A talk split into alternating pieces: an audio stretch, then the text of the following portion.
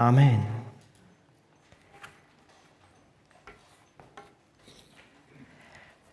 Bevor ich in die Predigt hineinstarte, möchte ich ganz gerne noch was an die, voranstellen. Ähm, in der Moderation ist heute Morgen ein Satz gefallen, der, äh, wo ich gesagt habe, das, das muss an die Anfang der Predigt. Ähm, wer weiß, was ein Axiom ist?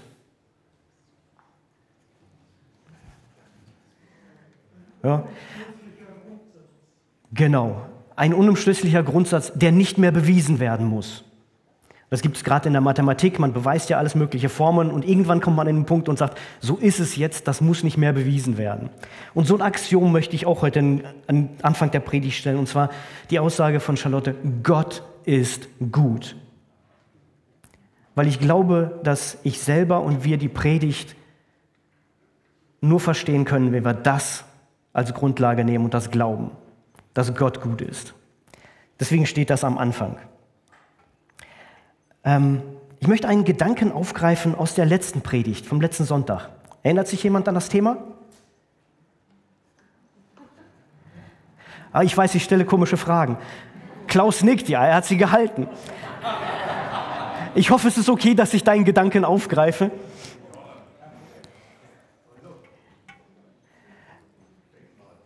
Denkt mal, ja genau. Trockenen Fußes durch den Jordan, genau. Dort geschieht ein riesengroßes Wunder.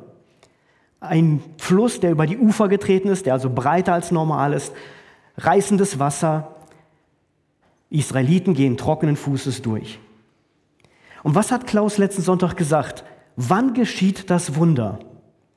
Zu welchem Zeitpunkt? Wie bitte? Richtig, wenn man sich auf den Weg macht. Das Wunder geschah nicht, als Josua den Israeliten gesagt hat, also jetzt packt mal zusammen, wir machen uns auf den Weg, ähm, wir wollen über den Jordan. Da war das Wasser immer noch da. Das war nicht, als sie, als er gesagt hat, Gott hat versprochen, er führt uns rüber und dann ist das Wasser zurückgegangen. Nee, als die Priester mit der Lade erst das Wasser berührten, das heißt, sie waren auf dem Weg und sie sind reingegangen, Dort geschah das Wunder und Gott stoppt das Wasser und sie kommen trockenen Fußes durch. Gott begegnet dem Volk Israel auf dem Weg. Dort, wo sie sich aufmachen, wo sie dieses Vertrauen in Gott setzen und sagen, ja Gott, wir glauben deinem Wort, dort geschieht dieses Wunder. Und ich glaube, dass das in unserer Zeit heute genau dasselbe ist dass wir, ich persönlich glaube einfach, dass Gott, dass ich Wunder mit Gott nicht in der Bequemlichkeit meines Sofas erlebe. Ich glaube, ich persönlich glaube auch nicht, dass ich Sonntag für Sonntag hier in der Reihe sitzend als Zuhörer Gottes große Wunder erlebe. Ja, ich höre davon und das ist wunderbar. Aber ich persönlich erlebe sie nicht dort, wo ich passiv bin, sondern ich glaube, dass wir Gott und Gottes Wunder dort erleben und Gottes Handeln dort sehen, und persönlich erleben, wo wir uns vertrauensvoll mit Jesus auf den Weg machen. Da, wo wir als Einzelne oder auch als Gemeinde uns auf den Weg machen, da begegnen wir Gott. Und das ist eine wunderbare Botschaft, finde ich. Gott begegnet und handelt dort, wo wir uns voll Vertrauen auf seinen Weg machen. Das haben wir letzten Sonntag gehört. Sie machen sich auf den Weg, sie gehen durch den Jordan. Und da könnte man ja denken, boah, was für ein Wunder. Fertig. Jetzt kann man sich zur Ruhe setzen, Friede, Freude, Eierkuchen. Aber nein, der Weg ist dort mit Israel, Gott und Israel nicht zu Ende. Sie müssen weitergehen. Wir sind in der Predigt, weitergehen. Wie gehen wir weiter im Glauben mit Gott als Gemeinde, als Einzelne? Es ist dort noch nicht zu Ende. Und als ich mir den Predigtext vorgelesen, äh, durchgelesen habe für die Vorbereitung, habe ich etwas mit Entsetzen festgestellt. Die Israeliten, die vertrauen Gott. Und die sagen, ja, wir glauben dir. Die Priester gehen ins Wasser, das Wasser weicht und sie sehen, aha, durch, durch ein trockenes Flussbett, Flussbett kommen wir durch.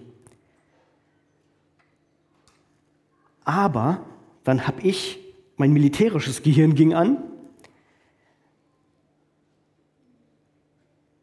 Denn durch diesen Vertrauensschritt, den Israel dort geht, gehen sie aus militärischer oder aus menschlicher Sicht in die Vollkatastrophe. Ich weiß nicht, ob Josua so strategisch denkende Menschen in seiner Reihe hat oder selber, aber das Wasser, was zuvor gewichen ist, kommt mit der gleichen Wucht zurück und tritt über die Ufer. Und es ist ein breiter, unüberwindbarer Fluss.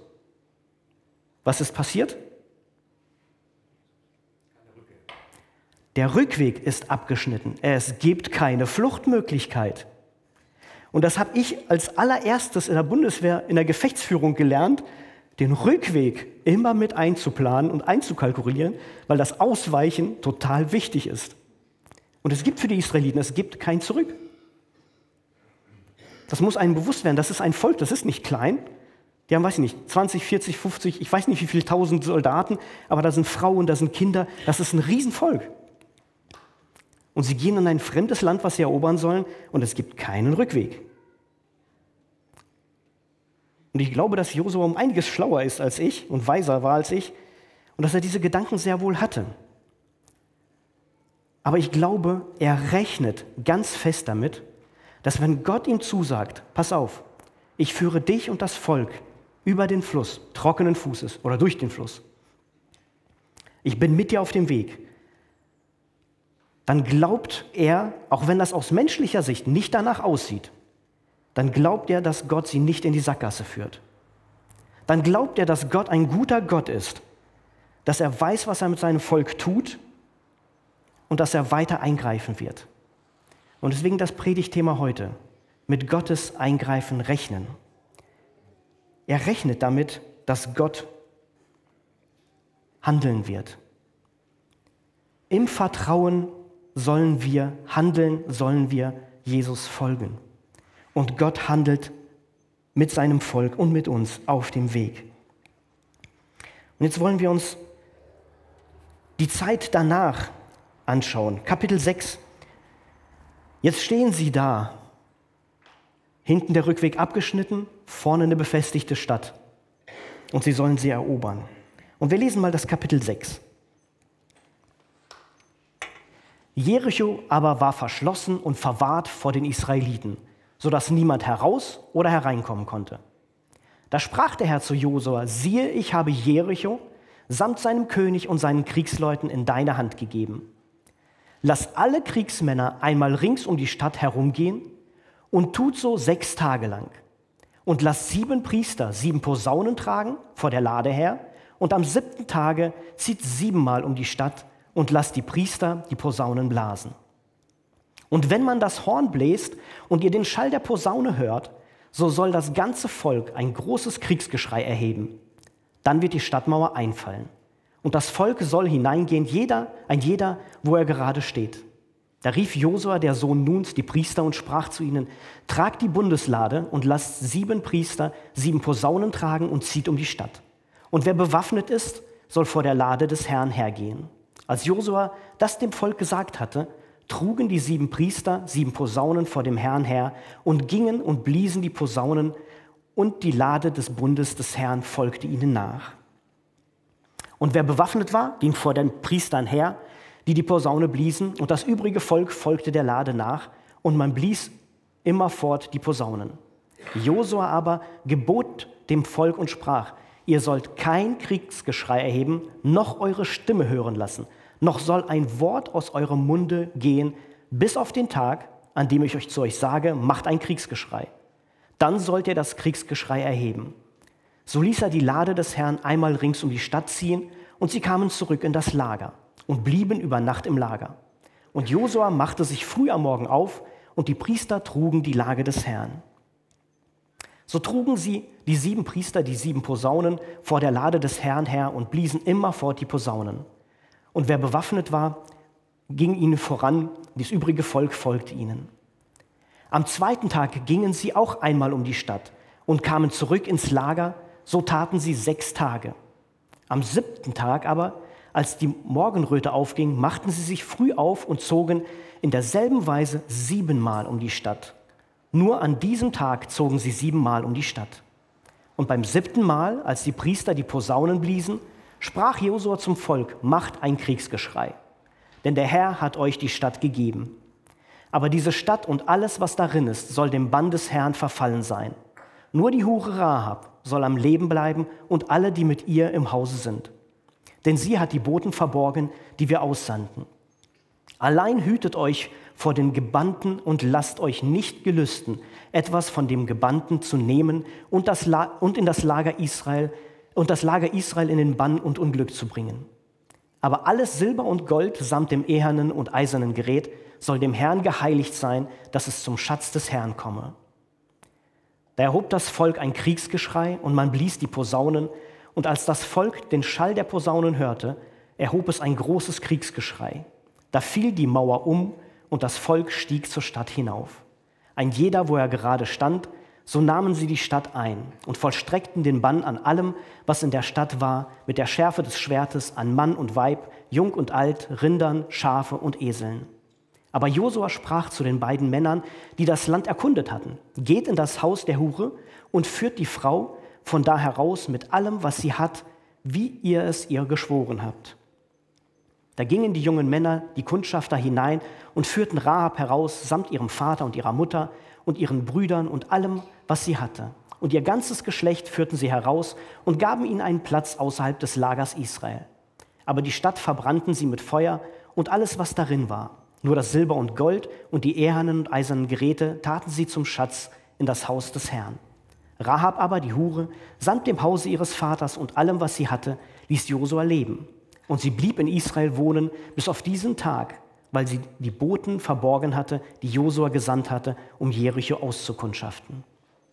Zu der Zeit ließ Josua schwören, verflucht sei vor dem Herrn, wer sich aufmacht und diese Stadt Jericho wieder aufbaut. Wenn ihr wenn er ihren Grund legt, das koste ihn seinen erstgeborenen Sohn. Und wenn er ihre Tore setzt, das koste ihn seinen jüngsten Sohn. So war der Herr mit Josua, dass man ihn rühmte im ganzen Lande. Soweit der Text in Kapitel 6.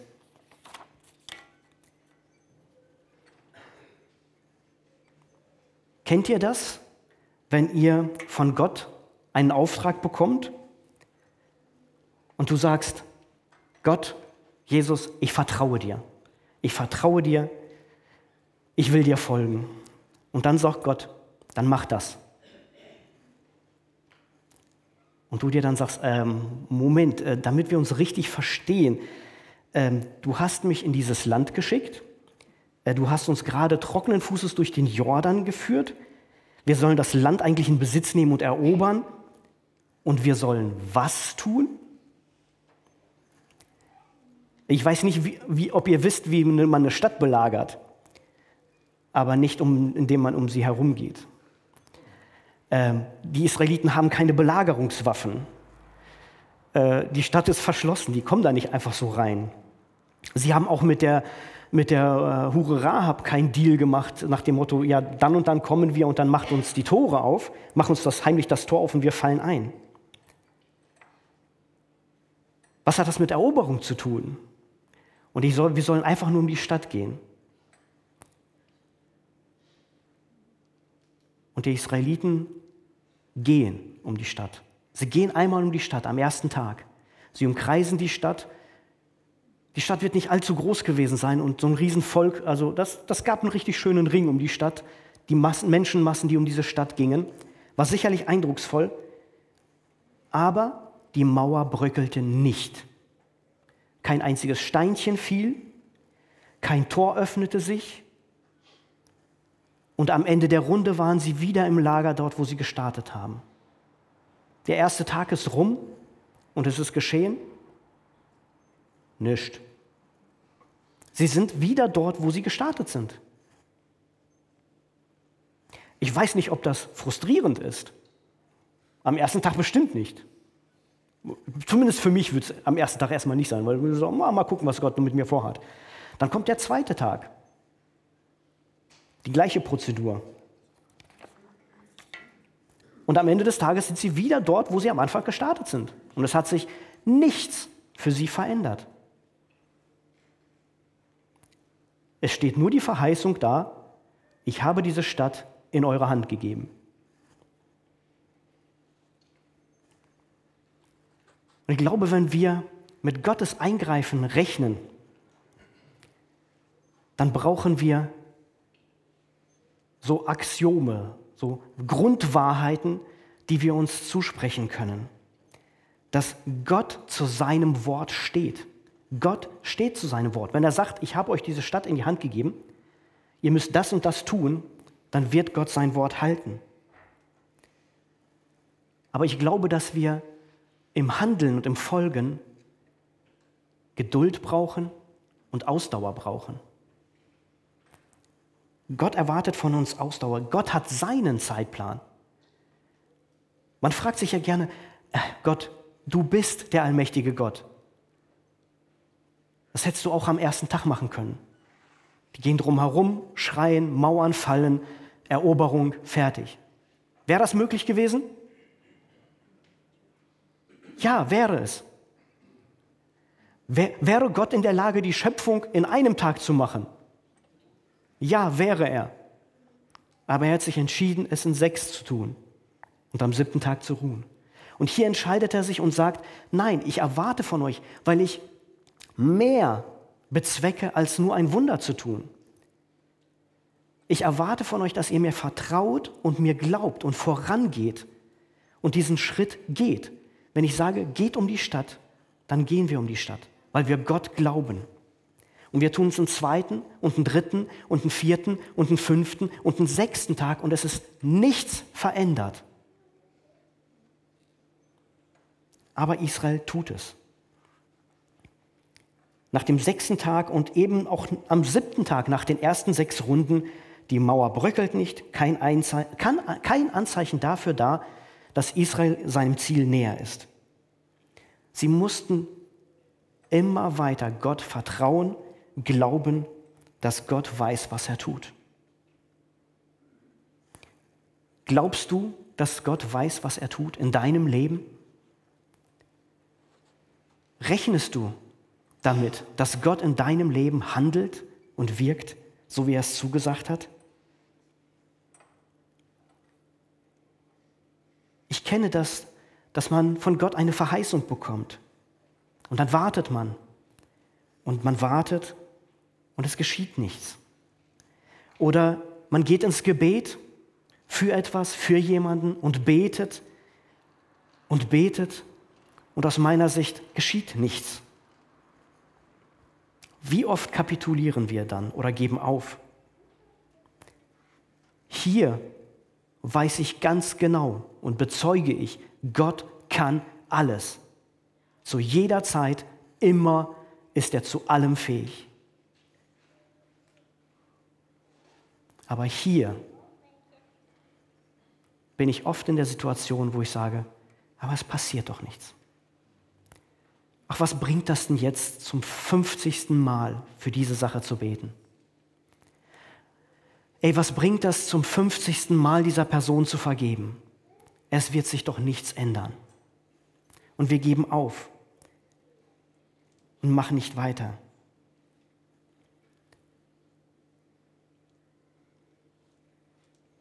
Ich diene in der Gemeinde Aufgabe um Aufgabe und es verändert sich vielleicht nichts oder aus meiner Sicht nichts. Rechnen wir mit Gottes Eingreifen und wenn ich ehrlich bin, nein, nicht immer. Oft, manchmal, aber nicht immer. Wie gesagt, ich glaube, dass Gott einfach zu jeder Zeit alles vermag. Aber rechne ich damit? Handle ich so, als würde ich Gott glauben und vertrauen, dass er es so tun wird. Ein sehr eindrückliches Beispiel war für mich, ich war, schon ein paar Jahre her, in Bayern auf einem, äh, Weiter, für, also einem Weiterbildungslehrgang für Unteroffiziere, machen Sport. Willi denkt, ich bin der Held im Fußball, ich gehe ins Tor. Der erste Ball an meine Hand, großes Knack, aua, aua, Krankenhaus geröntgt, Kahnbein angebrochen. Und das war an einem Montagmorgen Schiene, nächsten Arzttermin, Hand noch dick. Nachmittags, abends telefoniere ich mit Nina und wir hatten abends, Montagabends Gebetsabend in der Schenke-Gemeinde. Und dann unterhalten wir uns so und dann sage ich zu Nina, du, aber ihr könnt für mich heute Abend einfach beten, dass ich den Lehrgang nicht abbrechen muss, weil ich muss ja Prüfungen schreiben, rechte Hand, was mache ich? Ja, machen wir. Und dann, ich weiß gar nicht, am nächsten Tag haben wir gar nicht telefoniert oder nicht miteinander gesprochen. Auf jeden Fall hatte ich Donnerstag einen Termin dann zum MRT nach dem Röntgen, um halt genau zu gucken, was man vielleicht muss, muss eine OP sein oder reicht einfach nur stilllegen. Die machen den MRT und der Arzt, der dann die Auswertung macht, äh, guckt mich an und sagt, äh, warum sind Sie hier? Zeigt mir auf dem MRT, da ist nichts. Sag ich, naja, aber die wurde ja geröntgt, ich habe es doch selber gesehen. Dann hat er Röntgenbilder rausgeholt, sagt ja. Guckt MRT-Bilder? Nein. Sagt er, als wäre da nie was gewesen. Kahnbein heile. Und dann dämmert es, Moment, du hast doch Nina darum gebeten, abends für, für dich zu beten. Aber ich habe damit null gerechnet, dass Gott das auf diese Weise wirklich tut. Na? So, ach, sprecht mal in Gebet, dann werde ich nicht abgelöst, die sind alle hier gnädig und ich kann hier mit meinem Gips vielleicht auch die Prüfung noch schreiben. Nein, ich habe nicht damit gerechnet, dass Gott sagt, ich heile dich. Zack, fertig. Und das hat er getan.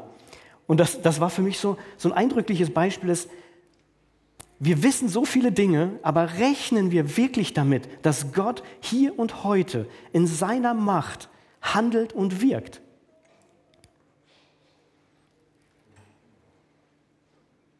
Ich weiß zum Beispiel, dass Gebet das Wichtigste für eine Gemeinde ist. Das weiß ich.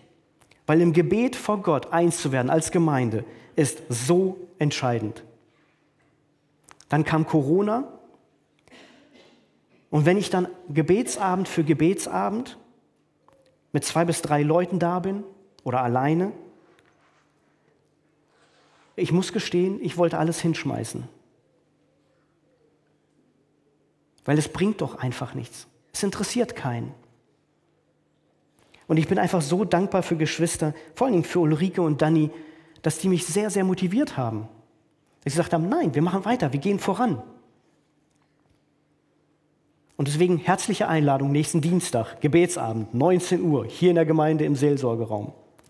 Zusammenkommen, Großes von Gott erwarten. Das sollen wir tun. Und dann habe ich so gesehen, okay, ich soll im Vertrauen handeln und Gott folgen. Die Israeliten sollten durch den Fluss gehen, um die Stadt gehen. Ich muss Geduld und Ausdauer be beweisen. Aber wie komme ich an diesen Punkt? Und da müssen wir uns Kapitel 5 reinschauen. Was passiert, bevor sie losmarschieren?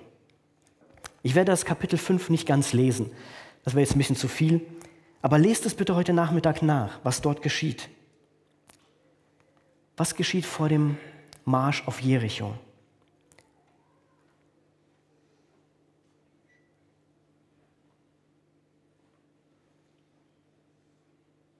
Das Volk richtet sich auf Gott aus in Kapitel 5.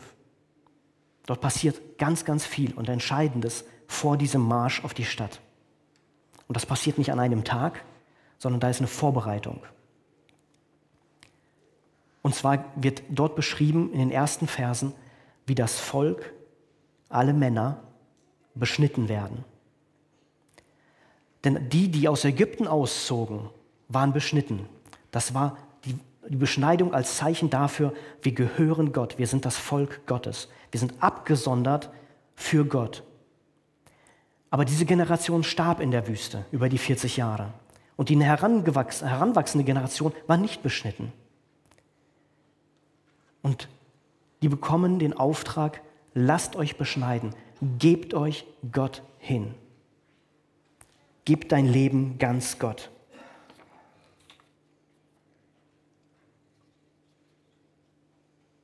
Wir als Volk zeigen, wir gehören Gott. Und diese Hingabe zu Gott hat sie etwas gekostet. Es war schmerzhaft. Und etwas passiert in diesen paar Tagen, wo ich sage, da muss Gott so die Hand über das Volk halten, weil bis die genesen sind nach der Beschneidung, ist das Volk komplett schutzlos. Weil alle Männer werden beschnitten. Das heißt, alle Kampffähigen sind außer Gefecht. Wenn die in Jericho einen Ausfall gewagt hätten, die Israeliten hätten keine Chance gehabt. Gott hält seine Hand aber, aber sie geben sich Gott ganz hin. Und sie lassen sich beschneiden. Gehörst du, gehöre ich ganz Jesus? Hast du für dich diese Entscheidung schon getroffen, 100% für Jesus? Wenn ja, super. Wenn nein, was, was steht dir im Weg? Was hält dich davon ab? Was ist es, warum du Jesus nicht ganz dein Vertrauen schenkst? Die Israeliten zeigen mit diesem Schritt, ja, wir sind das Volk Gottes. Wir vertrauen ihm und wir glauben ihm. Zweitens, sie feiern. Sie feiern das Passafest. Es ist eine Generation, die den Auszug aus Ägypten nicht miterlebt hat.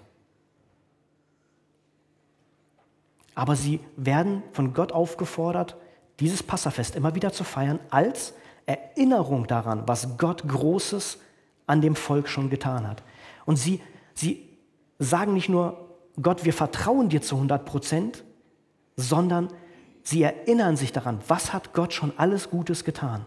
Wenn Gott sagt, geht und umrundet diese Stadt, und wir sehen, was Gott schon alles gemacht hat, dann glauben wir, dass das auch geschehen wird. Sie lassen sich beschneiden, sie geben sich Gott ganz hin. Sie feiern das Passafest, sie erinnern sich an die großen Taten Gottes und rufen sich das in Erinnerung. Und sie, oder Josua zumindest, hat eine ganz nahe Gottesbegegnung. Und die Verse möchte ich einmal vorlesen, weil die für mich so eindrücklich sind. Und es begab sich, das ist ab Vers 13, und es begab sich, als Josua bei Jericho war, dass er seine Augen aufhob und gewahr wurde, dass ein Mann ihm gegenüberstand und ein bloßes Schwert in seiner Hand hatte. Und Josua ging zu ihm und sprach zu ihm, gehörst du zu uns oder zu unseren Feinden? Er sprach, nein, sondern ich bin der Fürst über das Heer des Herrn und ich bin jetzt gekommen. Da fiel Josua auf sein Angesicht zur Erde nieder betete an und sprach zu ihm, was sagt mein Herr seinem Knecht? Und der Fürst über das Herr des Herrn sprach zu Josua, zieh deine Schuhe aus von deinen Füßen, denn die Stätte, darauf du stehst, ist heilig. Und so tat Josua. Josua hat diese mega enge Begegnung mit Gott. Und da geht es darum, dass wir unser Herz, unsere Augen und Ohren unseres Herzens öffnen zu sehen, wer Gott ist, wer dort auf meiner Seite steht, wem ich mein Vertrauen schenke. Josua begegnet diesem Mann und er sagt, ich bin der Fürst des gesamten Heeres des Herrn und ich bin gekommen. Das heißt, ihr Israeliten, ihr geht um die Stadt. Der Kampf ist mein. Ich kämpfe für euch. Ihr braucht nicht verzagen. Und das ist so eine wunderbare Sache, wenn wir uns Gott hingeben, immer wieder Jesus ausliefern und sagen, Jesus, du bist der Herr, ich will dir glauben, ich will dir vertrauen. Und in diesem Glauben Schritte gehen mit Jesus, uns ihm ganz hingeben und uns bewusst machen, wer da ist. Es gibt einige Bibelstellen im Alten Testament, googelt das gerne mal nach, wo Leute verzagen und Gott sagt, hier, schau. Und dann sieht man plötzlich ein riesiges Heer. Und weiß, ey, wir sind gar nicht alleine, wir sind nicht die fünf Paar Mann.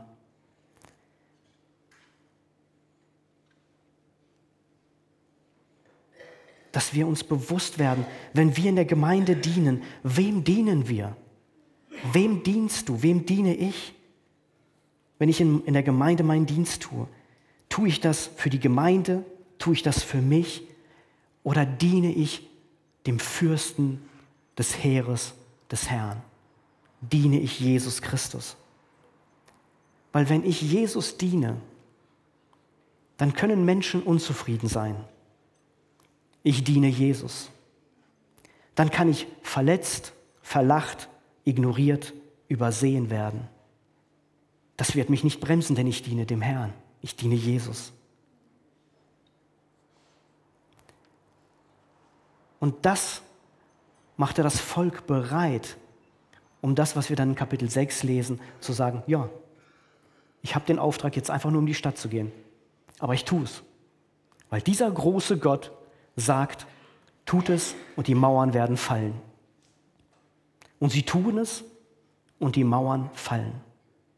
Und ich glaube, dass wenn wir unser Herz Jesus so geben, ihm vertrauen und in diesem Glauben handeln, Ausdauer, Geduld beweisen, glaube ich, dass Mauern fallen werden, dass wir Erfolge sehen werden, dass wir Wunder sehen werden, wie Gott handelt. Nicht ich, nicht du, sondern Gott. Die Eroberung Jerichos hatte nicht das Geringste mit, das, mit den Israeliten zu tun. Der Erfolg hatte nichts mit der Schlagkraft der israelitischen Soldaten zu tun, sondern es war Gott, der gesagt hat, ich kämpfe für euch und ich siege für euch. Deswegen lasst uns immer wieder auf Jesus ausrichten. Deswegen Punkt 3 vorziehen. Erst die Ausrichtung auf Jesus. Im Vertrauen handeln, losgehen und im Handeln Ausdauer und Geduld zeigen. Die Israeliten mussten Gott vertrauen und damit rechnen, dass dieser lebendige Gott ein, persönlich eingreift. Sie mussten viel Ausdauer beweisen, aber sie sahen, wie die Mauern fielen.